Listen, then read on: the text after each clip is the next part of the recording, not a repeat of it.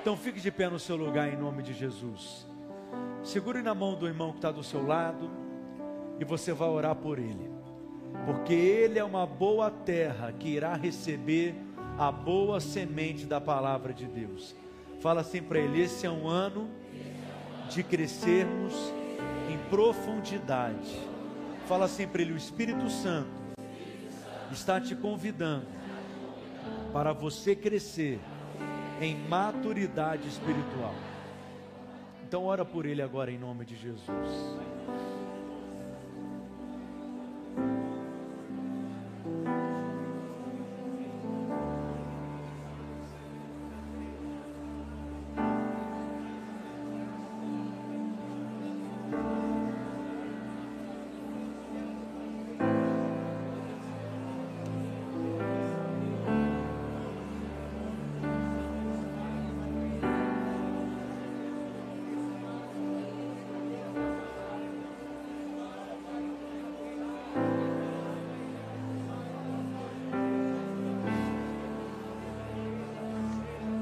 Pai, em nome de Jesus, nós declaramos os céus abertos nesse lugar. O ambiente liberado para que a tua palavra seja liberada com vida, com graça, com poder, com unção, com autoridade. Nós desfazemos agora toda obra das trevas, toda resistência espiritual toda oposição do maligno, toda indiferença, toda apatia, toda frieza, toda carnalidade, toda incredulidade, toda religiosidade, nós desligamos agora em nome de Jesus. E eu declaro que cada semente da tua palavra que agora será lançada, nenhuma irá se perder, mas encontrarão bons solos e corações receptivos e florescerão em nome de Jesus. Diga amém. Amém. Se assente no seu lugar. Hoje nós estamos encerrando a série Maturidade. E você tem aprendido que Deus ele está interessado no seu crescimento. Deus deseja que sejamos discípulos maduros, não filhos mimados, mas discípulos maduros. Nós não queremos ser uma igreja de filhos mimados, não é uma igreja cheia de pessoas. Nós não queremos ser uma igreja cheia de pessoas vazias, mas queremos ser uma igreja de discípulos maduros, filhos que cresceram e que possuem consistência, solidez, firmeza espiritual. Eu quero fazer uma breve recapitulação de tudo que você aprendeu aqui nessa série, porque o aprendizado ele vem também através da repetição. Primeiro eu compartilhei com você que a vida cristã ela é equilibrada através de dois tipos de experiência. Quantos tipos? Diga comigo, experiência de porta e experiência de caminho. A experiência de porta é aquela que acontece de forma abrupta, radical, instantânea, como num piscar de olhos, como instalar de dedos. Basta Deus liberar uma palavra, basta você receber um toque do céu e a sua vida muda radicalmente. Aquela porta se abre, aquele milagre se manifesta, aquela promessa se concretiza, basta um toque do céu. Você crê que Deus age assim? Mas Deus, ele também age através de caminhos. Quando nós entramos por uma porta e mudamos de ambiente, e mudamos de visão, e mudamos de perspectiva, nós encontramos um caminho diante de nós para ser percorrido. E caminho nos fala de processo, caminho nos fala de coisas que não são instantâneas. E o nosso crescimento espiritual, a nossa maturidade espiritual, ela é alcançada através de um processo. Nós nunca paramos de crescer, nós nunca paramos de amadurecer, nós nunca paramos de ser transformados, nós nunca paramos de mudar. Alguém diz amém?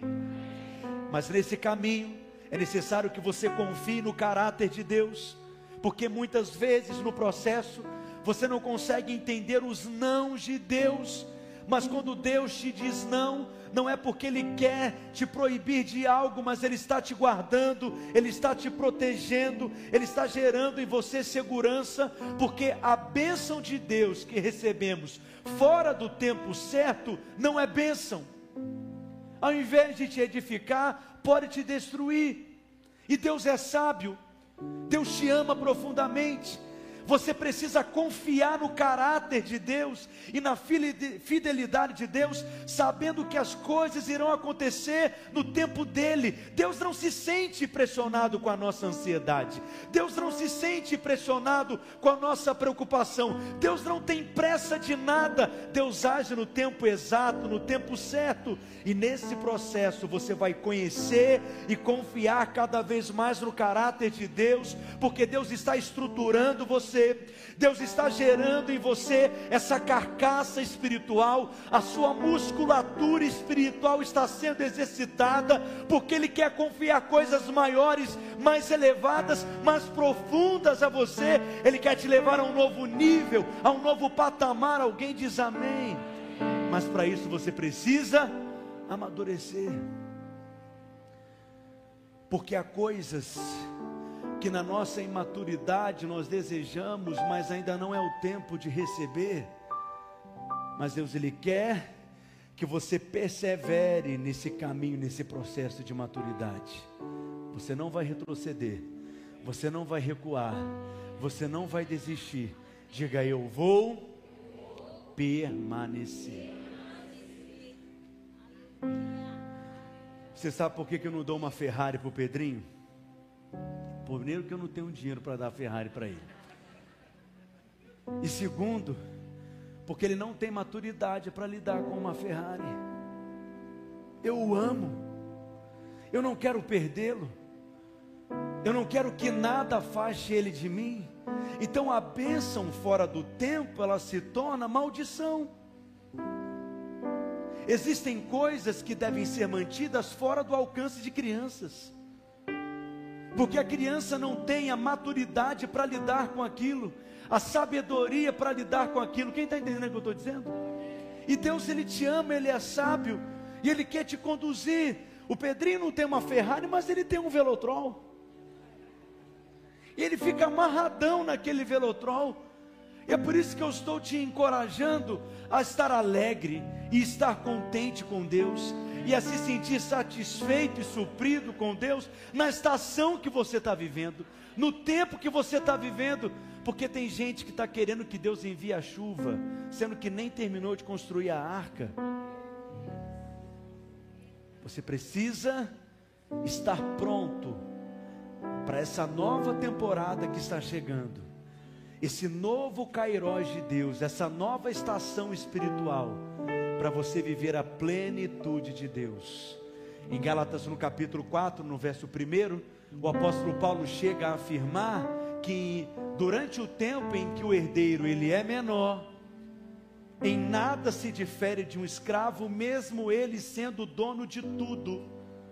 Ele tem uma babá que manda nele, manda mais na casa do que ele apesar dele ser o dono da casa, ele é o herdeiro da casa, mas ele não consegue acessar plenamente a herança, porque ele ainda não chegou nesse lugar de maturidade.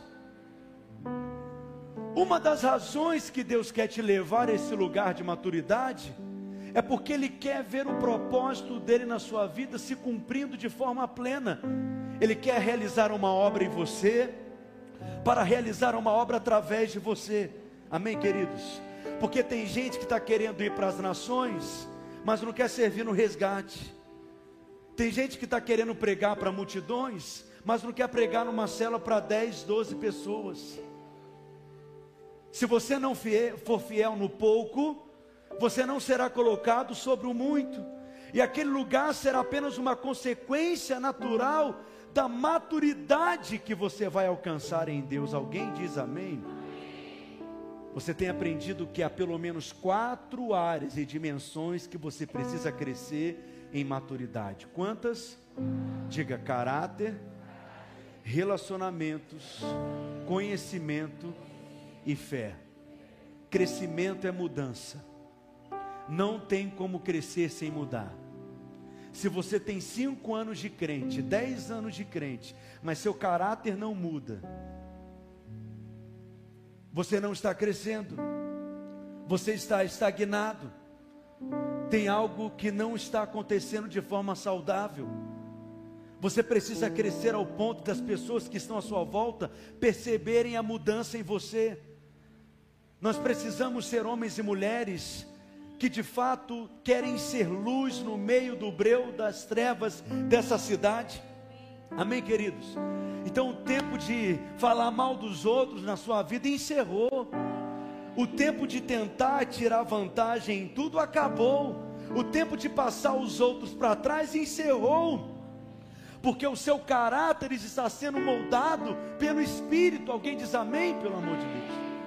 Deus quer que você cresça em conhecimento, em revelação da palavra. Ele quer que você seja alguém rico espiritualmente, que tenha riquezas espirituais para compartilhar, ao ponto de quem está perto de você será enriquecido. Não tem como ter estado um minuto com você e não ter percebido a vida de Deus através de você, de alguma forma, porque você não é pobre espiritualmente, você não é leve espiritualmente, você carrega riquezas espirituais. O seu depósito espiritual está sendo cheio de conhecimento, de revelação da palavra. Deus quer te alargar em fé, Deus quer que você aprenda a romper em fé, Deus quer te levar a um nível que você não será movido pelas circunstâncias, pelo relatório do natural, mas os seus olhos vai permanecer fixado daquele que é o autor e consumador da sua fé. Ele quer que você concretize promessas, se aproprie de promessas, veja a manifestação de promessas promessas,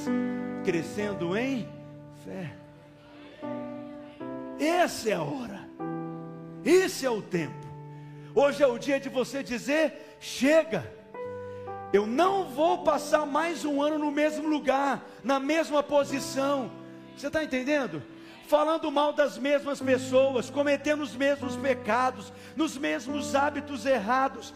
Esse ano eu decidi mudar. E você vai testemunhar isso aqui nesse telão. Diga para o seu vizinho: seja bem-vindo a um tempo de profundidade, de maturidade. Diga: seja bem-vindo a um tempo de mudanças. Quem diz amém? Lucas capítulo 2, verso 52 diz que crescia Jesus em sabedoria, em estatura e graça. Diga comigo: sabedoria estatura e graça. Jesus crescia diante de Deus e diante dos homens. Se até Jesus crescia, por que, que você parou de crescer? Nós nunca paramos de crescer. Nós nunca paramos de amadurecer. Você tem que estar comprometido com o seu crescimento, porque ele é fruto de uma decisão que você faz. 1 Coríntios, no capítulo 13, no verso 11, Paulo diz: Quando eu era menino, eu falava como menino, eu pensava como menino, mas quando eu cheguei a ser homem, eu desisti das coisas próprias de menino. Para crescer, você precisa desistir de ser criança. Para crescer, você precisa desistir de ser um crente maturo, de ser um crente infantil de ser um crente mimado, de ser um crente nanico espiritual, de ser um crente desnutrido, de ser um crente raquítico na fé. Vou parar por aí. Deus tem interesse no seu crescimento espiritual, porque Ele quer confiar coisas maiores a você. Mas hoje eu quero te ensinar qual que é a evidência de alguém que amadureceu espiritualmente? O que que nós percebemos na vida dessa pessoa? O que que nós podemos identificar? Um crente que cresceu, um crente que se tornou alguém adulto na fé, um crente que se tornou maduro espiritualmente. O que que ele manifesta? Aonde eles vivem? O que que eles comem? Hoje no Globo Repórter. O apóstolo Paulo, nas suas epístolas, ele fala sobre três tipos de homens. Quantos tipos? Diga comigo: o homem natural, o crente carnal e o crente espiritual. Que tipo de homem você é? Você precisa se localizar. O homem natural é aquele que ainda não nasceu de novo, ele não conhece a Deus, ele não tem a vida de Deus nele, ele não tem a habitação do Espírito Santo nele.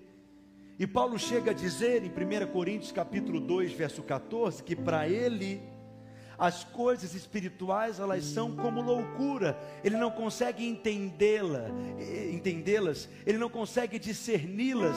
Para eles, a nossa fé é absurda. Mas aquele que nasceu de novo, ele começa a vida cristã como um bebê espiritual, ele é uma criança na fé, e o apóstolo Paulo chama de carnal, diga comigo, carnal. Por que, que ele é carnal? Porque ele vive segundo a sua carne. E o que, que é a carne? A carne é a junção da alma com o corpo. O crente carnal, ele vive pelos sentimentos, ele vive pelas emoções. A questão é que as emoções, os sentimentos, eles são enganosos. Tem dia que eu acordo, olho para minha esposa, a e penso que mulher maravilhosa é essa com que eu casei. Ela já acorda desse jeito, é um espetáculo. Que mulher inteligente. Eu tenho que andar com um dicionário para conversar com ela. Ela sabe conversar de tudo, ela ela entende de tudo. Ela fala três idiomas diferentes. Que mulher extraordinária, essa é muito favor de Deus. Mas tem dia que eu acordo, olho para ela e penso: onde eu fui amarrar meu jegue? O que, que eu fui fazer da minha vida? Porque os sentimentos eles são volúveis, eles são enganosos. O crente carnal, ele vive pelas suas emoções. Mas o crente carnal, às vezes, ele é sensual. Sensual no sentido que ele vive pelos, pelas sensações do seu corpo.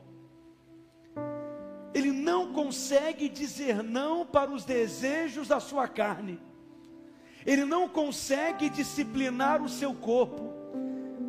Consequentemente, ele não vive uma vida no espírito. Esse é o crente espiritual. Quem está aqui? O crente espiritual é aquele que vive transbordando do Espírito, guiado pelo Espírito, dirigido pelo Espírito, ele flui no Espírito, ele fala pelo Espírito, ele se move no Espírito. Você espreme ele, o que sai são realidades espirituais. É nesse lugar que o Senhor quer te levar. Isso não é para alguns, não. Isso não é apenas para os gigantes na fé, não. É para mim é para você. Alguém diz amém, gente? Qual é a evidência de alguém que amadureceu espiritualmente? Ele anda no Espírito. Abra sua Bíblia comigo em Gálatas, no capítulo 5, nós vamos ler juntos o verso 16. Olha que texto poderoso é esse que o apóstolo Paulo ele menciona, ele diz: "Digo, porém, leia comigo, andai no espírito e jamais satisfareis a concupiscência da carne. Fala concupiscência. Fala concupiscência de novo. Agora fala concupiscência três vezes rápido. Você vai ser batizado com o Espírito Santo. A palavra concupiscência significa desejos.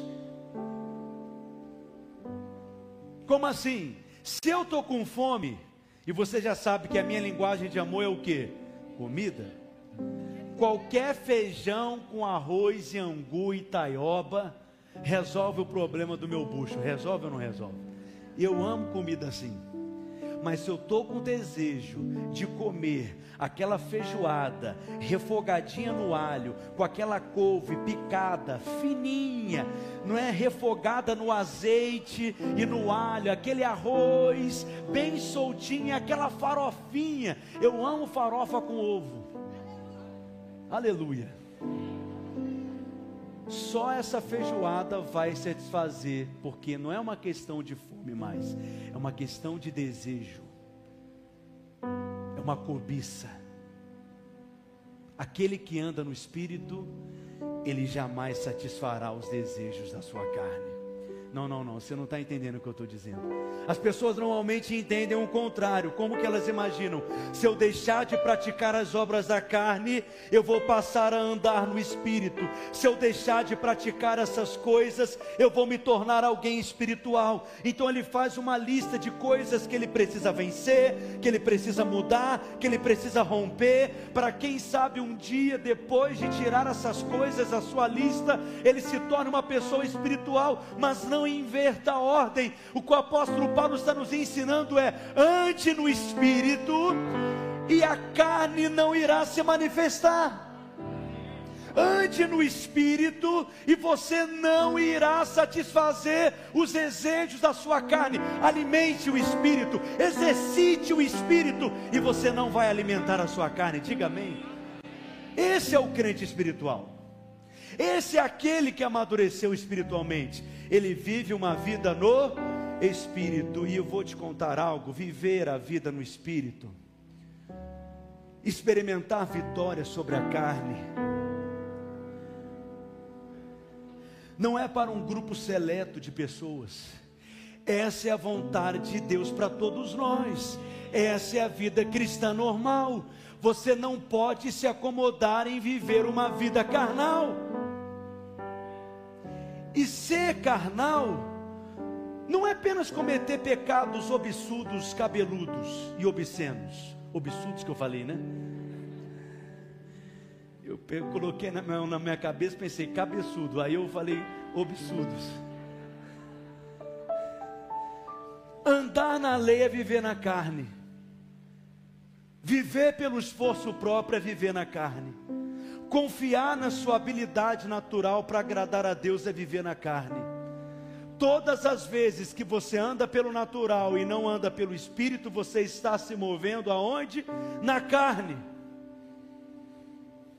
Se nós tentamos novamente guardar a lei e nos esforçamos para fazer o bem, com o objetivo então de agradar a Deus, para quem sabe então sejamos abençoados por Ele, nós estamos vivendo na carne inevitavelmente nós vamos cair na carne e Deus não pode aceitar essas coisas. E quando você vive na carne, é uma questão de tempo, o pecado vai se manifestar na sua vida.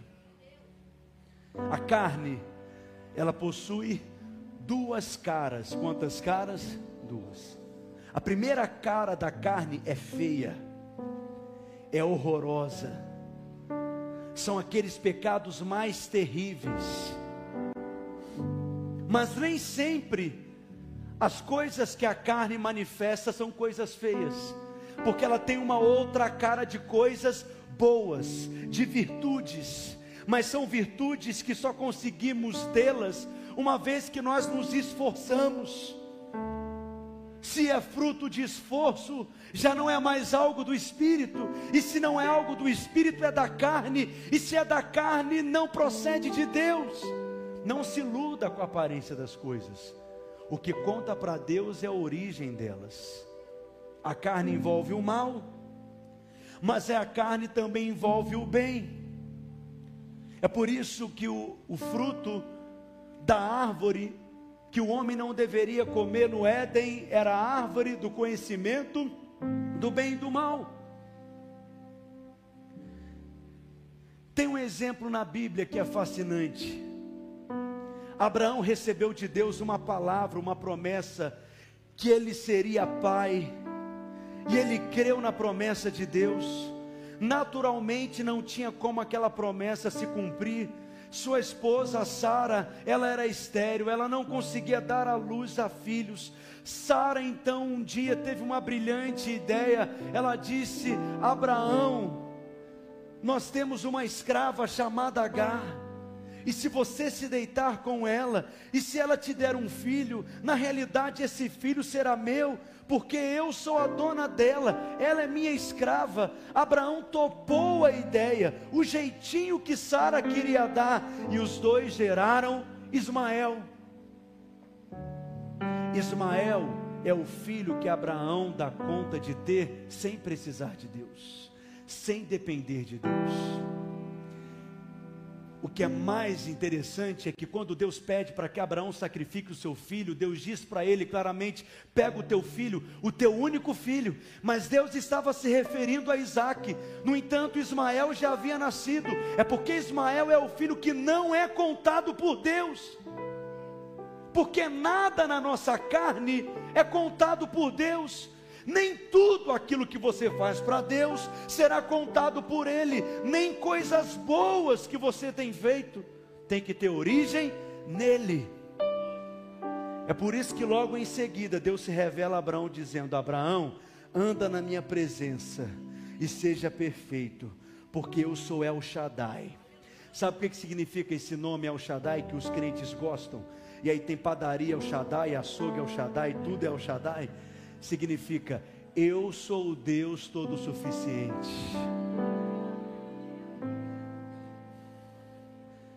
Eu não dependo de você para te dar um filho. Eu sou El Shaddai. E aí Deus pede para ele um ato, que é a circuncisão. Exatamente no órgão reprodutor masculino para Deus estar ali estabelecendo o sinal da aliança. Era um corte. Mas Deus estava dizendo outras palavras: por mim arrancava tudo, porque eu não preciso desse negócio para te dar filhos. Mas para que você nunca esqueça que eu tenho uma aliança contigo e que eu sou fiel nas minhas promessas, você vai arrancar só um pedaço desse negócio aí, porque eu sou El Shaddai. Diga para o seu vizinho: Ele é o Deus todo suficiente e ele te fará gerar Isaac. Isaac é filho de fé. Isaac é filho da dependência. Isaac é filho da vida no Espírito. Você está aqui comigo? E tem não, nem tudo aquilo que a carne manifesta é algo horroroso. Você lembra da experiência que Saul teve quando Samuel disse claramente: que ele deveria exterminar tudo entre os Amalequitas. Mas ele resolve ter uma brilhante ideia de poupar alguns animais. E ele chega a dizer: Mas eu separei o melhor, e eu separei para Deus. Eu vou matá-los, mas eu vou oferecê-los em sacrifícios. E Deus diz